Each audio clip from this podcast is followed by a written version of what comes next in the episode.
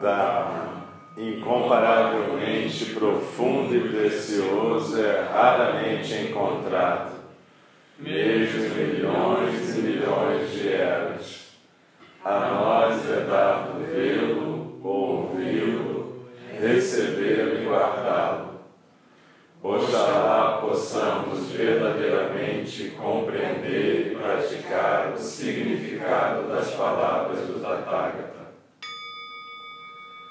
o Dharma, incomparavelmente profundo e precioso, é raramente encontrado, mesmo em milhões e milhões de eras.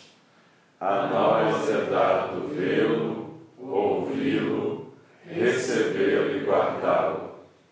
Oxalá possamos verdadeiramente compreender e praticar o significado das palavras do Tathagata o Dharma, incomparavelmente profundo e precioso, é raramente encontrado, mesmo milhões e milhões de eras. A nós é dado vê-lo, ouvi-lo, recebê-lo e guardá-lo. Oxalá possamos verdadeiramente compreender e praticar o significado das palavras do Tathagata.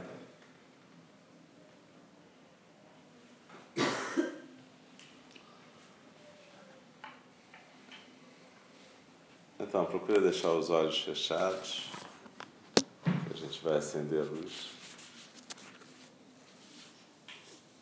E procura reencontrar a sua postura de zazen. Mantenha a atenção na respiração, seus ombros soltos, a coluna ereta, mas sem tensão e a base firme procura não focalizar nada além da respiração e da postura durante esse segundo período de zazen. Eu vou estar continuando a leitura do comentário de do, sobre Dogen Zenji, sobre o Shobogenzo, de Taizen Deshimaru Roshi e a gente estava estudando o texto escrito por Koun Eijo, que é como se fosse um, um resumo do Shobogenzo, é, sobre o Samadhi do celeiro da grande sabedoria. Então procura não ficar preocupado em entender, mas deixa a sua postura simplesmente se manifestar a sua atenção ficar na respiração e realmente não ficar conversando com os pensamentos.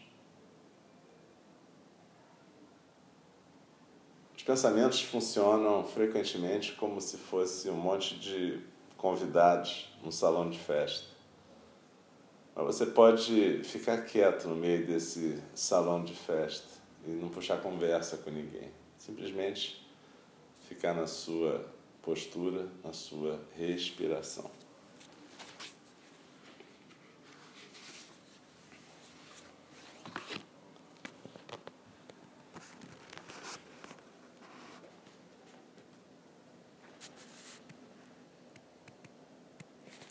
Então, com Ejo, continua no texto o Samadhi do grande celeiro da sabedoria. No Zazen, momento após momento.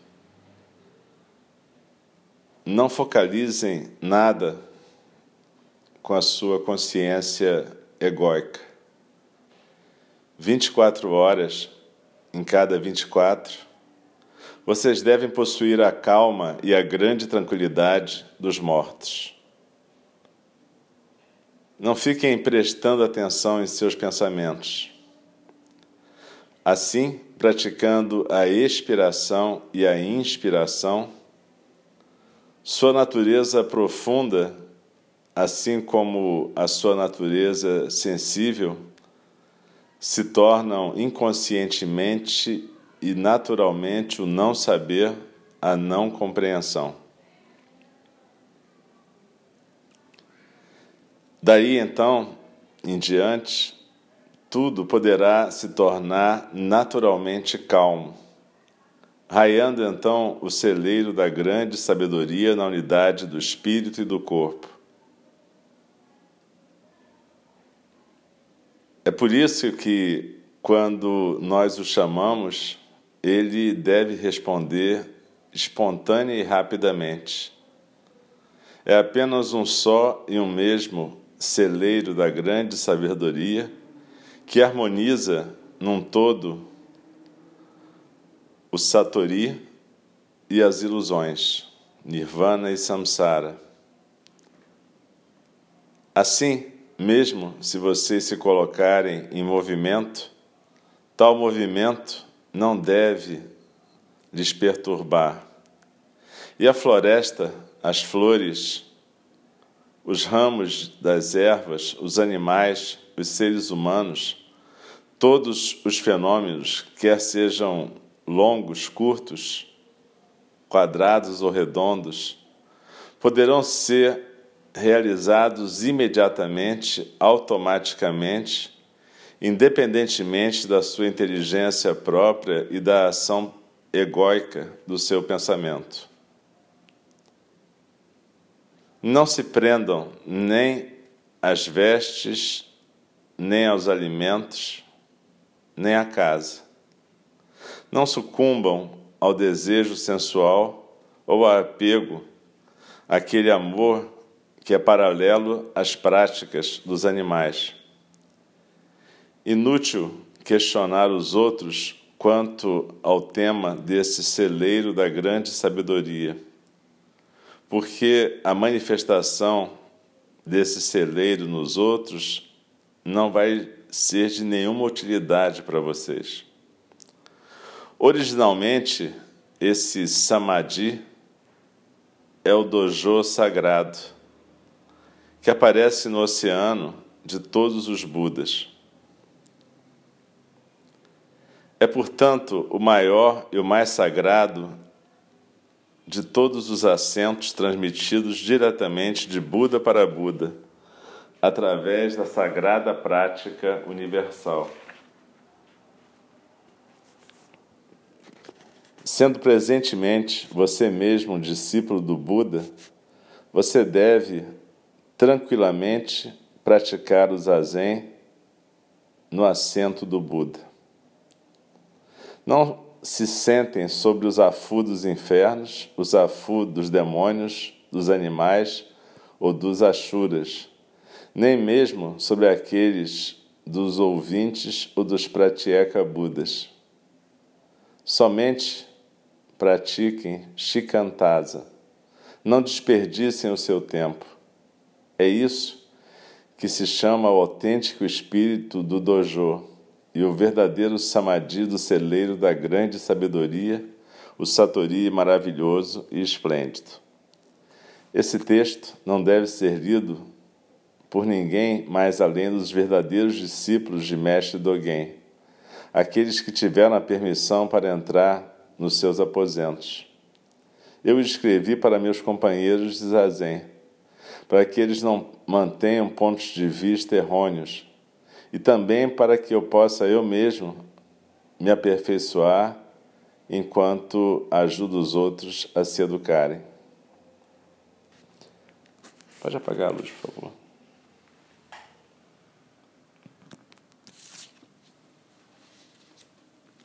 Então, esse texto de Koun Ejo Zendio, sucessor de Dogen,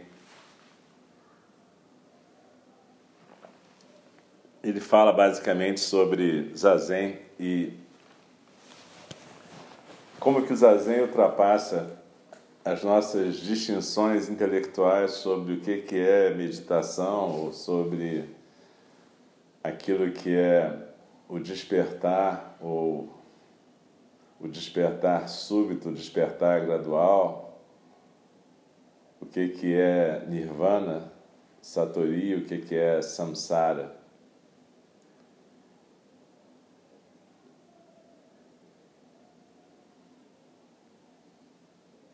Quando Dogen Zenji fala sobre prática contínua, o que ele está dizendo é que o tempo inteiro nós somos Budas, nós somos a natureza búdica se manifestando. E quando a gente pratica, a gente permite que essa natureza búdica se manifeste em todo o seu esplendor.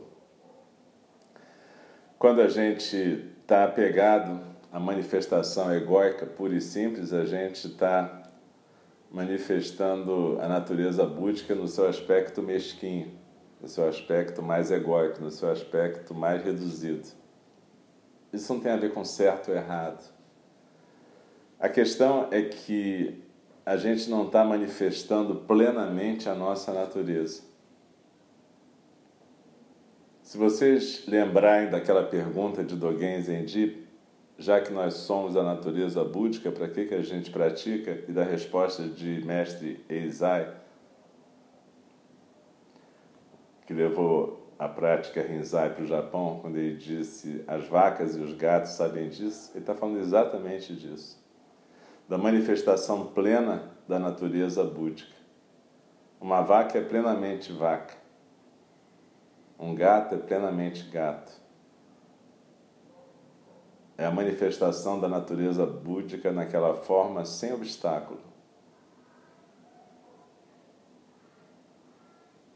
Nós, por outro lado, temos a possibilidade de manifestarmos a natureza búdica incompletamente, com obstáculos, com clashes, provocados pelo nosso apego a esse veículo maravilhoso da vida.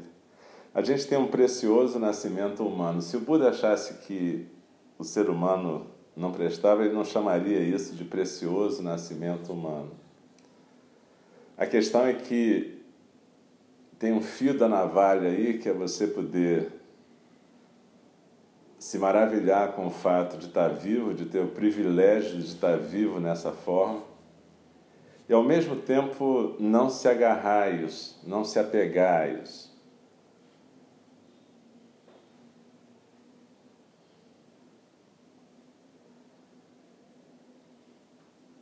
Na Bíblia cristã, isso está dito de uma outra forma, de uma forma mais metafórica, quando se diz que Deus cria Adão e Eva e os coloca como regentes do paraíso. Na verdade, é uma forma poética de dizer que a gente tem a capacidade de olhar para isso e ter consciência do que está acontecendo. Faz parte da nossa natureza, assim como as vacas pastam e os gatos miam, fazem ronron, faz parte da natureza humana poder ter consciência e poder ser um comissário dessa natureza. Não como o dono da natureza. Esse é o engano. Quando a gente se apega ao ego, a gente passa a explorar a natureza como uma propriedade da gente. E a gente vai destruindo a natureza. Se destruindo nesse processo. A ideia não é essa, a ideia é que você possa ser um. quase como se fosse um cara que toma conta de alguma coisa para alguém. Para a vida, né? Na verdade, a gente. É como se fosse a maneira que a natureza búdica tem de se olhar. É por isso que esse é o precioso nascimento humano. O Buda dizia que apenas na forma humana a gente podia exercer essa função. Que função? Prática contínua. Manifestar a natureza búdica em todo o seu esplendor, em todos os seus aspectos belos e terríveis, luzes e trevas, tudo o que acontece. E é isso que Koun Nejo Uroshi está falando aqui. Ele fala que quando isso se manifesta, Satori e ilusões se integram finalmente. Mas para isso acontecer, você tem que abandonar suas ideias pré-concebidas sobre zazen. Quando a gente às vezes fala sobre despertar súbito, iluminação gradual, a gente se confunde um pouco com isso. A prática é contínua, ela não é nem súbita e nem gradual. O tempo inteiro, durante a prática, a natureza búdica se manifesta. Quando a gente fala súbita ou gradual, a gente está olhando ainda do ponto de vista do ego. Aquele momento em que o ego fala, ah, despertei, e que, portanto, exatamente não é o despertar.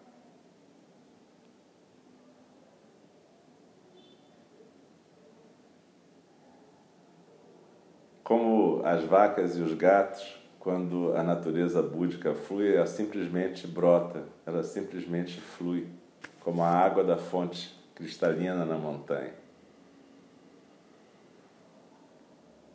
E é isso que o zazen é quando você permite que ele seja. O que que Koun Eju Roshi fala aqui? Não fica prestando atenção em pensamentos ou no seu ego. Essa história do não saber não foi, evidentemente, Bernie Glassman no Roshi que inventou. Ao contrário, ele recuperou um conceito antigo na tradição fundada por Dogen Zenji, não saber. Quando a gente fala da grande renúncia do Buda, as pessoas pensam que a gente está falando que ele saiu do palácio. Olha, isso não é uma grande renúncia. A grande renúncia do Buda foi exatamente a ilusão do saber. A grande renúncia do Buda foi a renúncia ao ego como assento do saber. Então ele permitiu que uma outra coisa acontecesse. E então deixou de ser o Siddhartha para se tornar simplesmente o fluxo do despertar contínuo. O Buda, o Buda não é uma pessoa, é um despertar contínuo.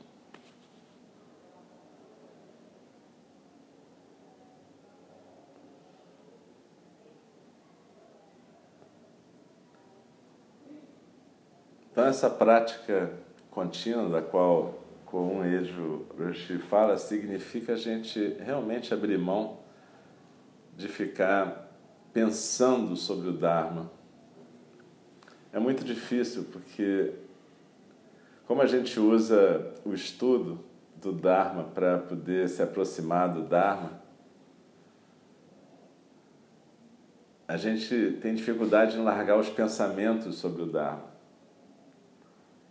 Eu não estou nem falando dos outros pensamentos, mas mais especificamente de pensamentos budistas, entre aspas, né? E o Buda mesmo no Dhammapada ele fala sobre isso. Não tem sentido você usar uma jangada para atravessar um rio e depois ficar carregando a jangada nas costas. A gente usa um monte de artifícios para trazer o, a pessoa para sentar no Zendô.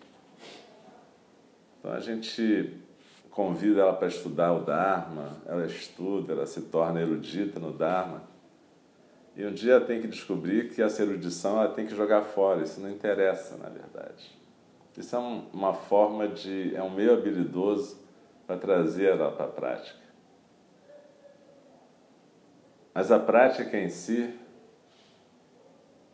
é praticar profundamente esse não saber, é deixar esse não saber fluir.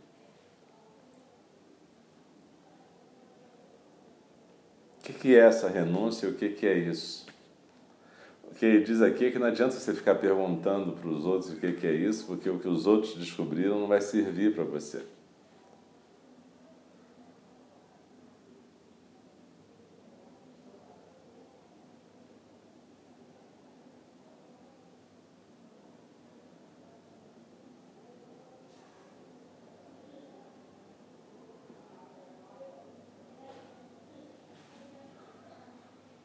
Procura respirar agora.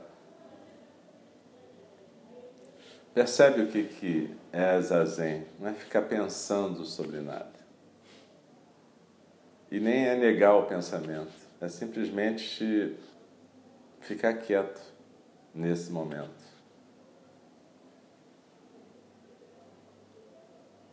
E deixar que a realidade se manifeste em toda a sua inteireza, do jeito que ela vem.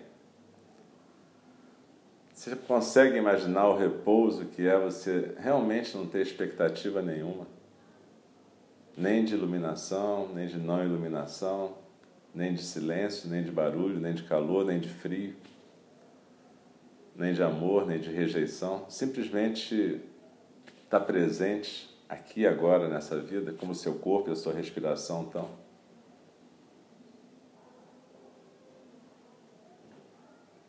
Você consegue perceber o que significa a palavra libertação? Que se libertação fosse significar você ficar preso em alguma outra teia de coisas, ela não seria libertação?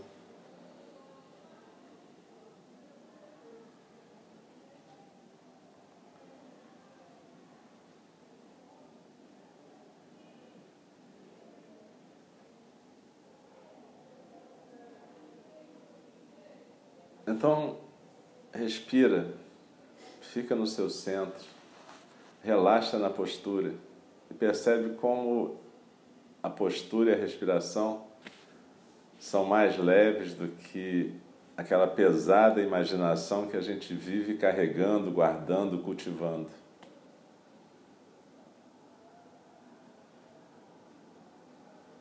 Por isso que no manual de meditação de Mestre Dogen ele fala que Zazen é tão somente a agradável prática do Buda.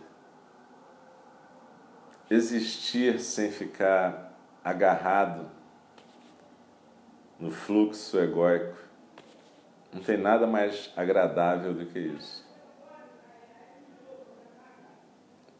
Simplesmente ser como uma vaca pastando ou um gato miando. Mas o seu desafio é entender como é que vai manifestar. Como é que você manifesta? Não é como, não é como você define, mas como você manifesta a sua humanidade plena.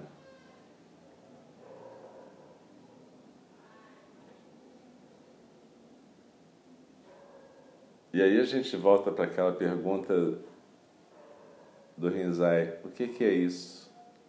Quem está sentando? Que, que eu estou fazendo aqui?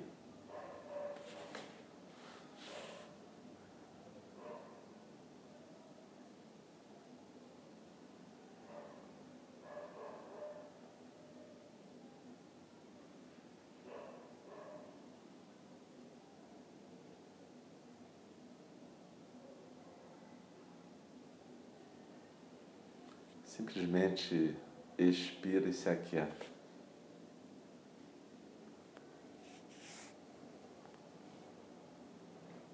Quando a gente fala deixar cair corpo e mente na almofada, a gente está falando sobre deixar cair ideias de corpo, ideias de mente, ideias de zazen, ideias de tudo.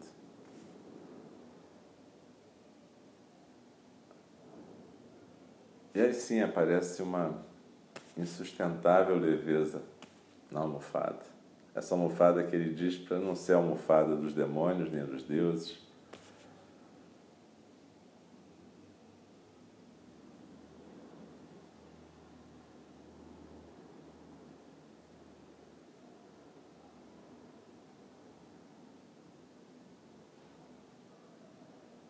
expira simplesmente.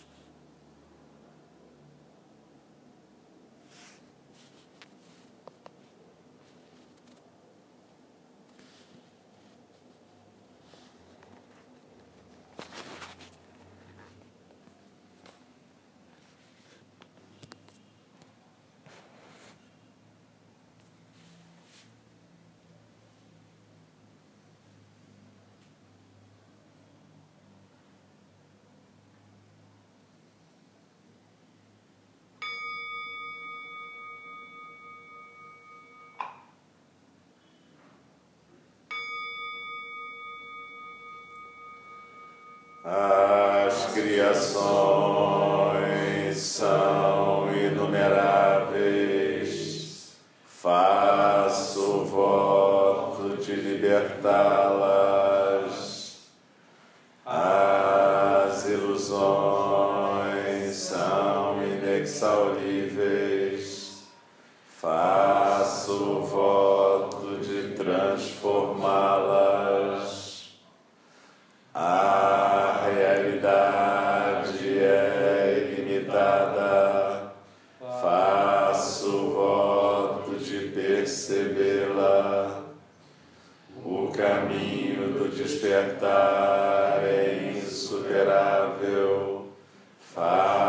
Faço voto de corporificá-lo. As criações são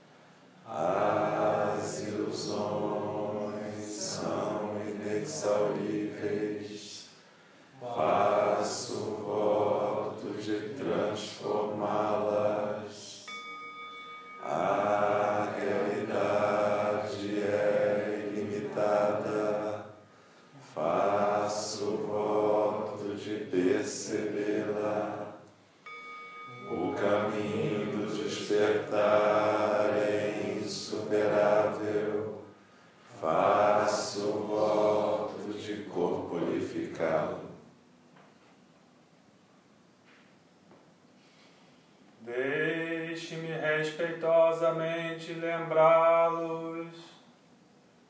A questão de vida e morte é de importância suprema. O tempo passa e a oportunidade é perdida. Vamos despertar, despertar. Prestem atenção. Não desperdice sua vida.